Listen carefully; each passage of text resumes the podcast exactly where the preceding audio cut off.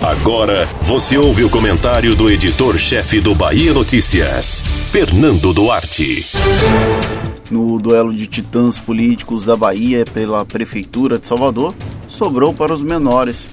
Pelo menos é essa a crítica do deputado federal Sargento Isidório, candidato a prefeito da capital baiana pelo Avante, com o aval do governador Rui Costa, e que agora se vê sufocado pelo embate entre o petista e a CM Neto.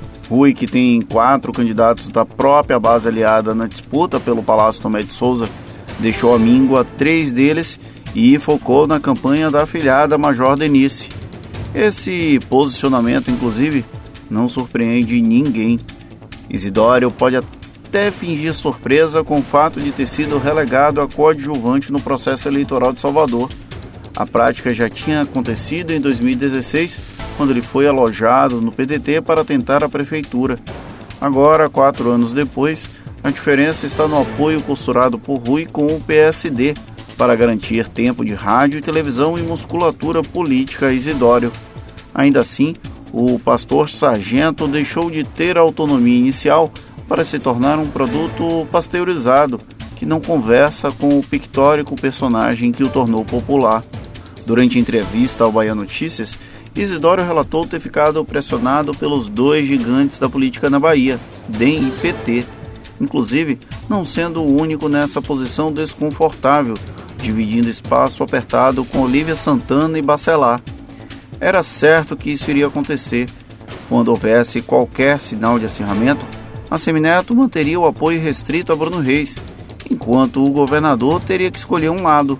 Mesmo que Isidório pontuasse bem nas pesquisas, o natural era que a ascensão de Denise provocasse Rui a descer do muro.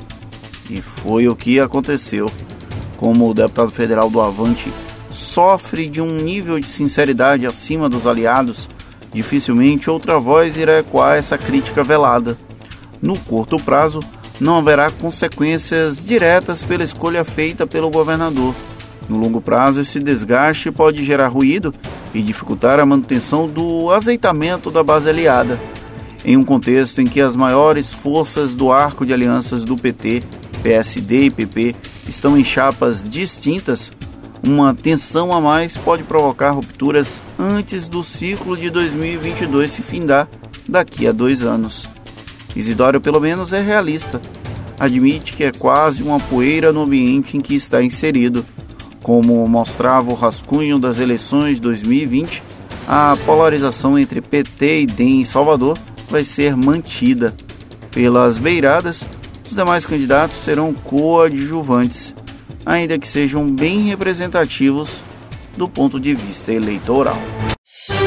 Você ouviu o comentário do editor-chefe do Bahia Notícias, Fernando Duarte.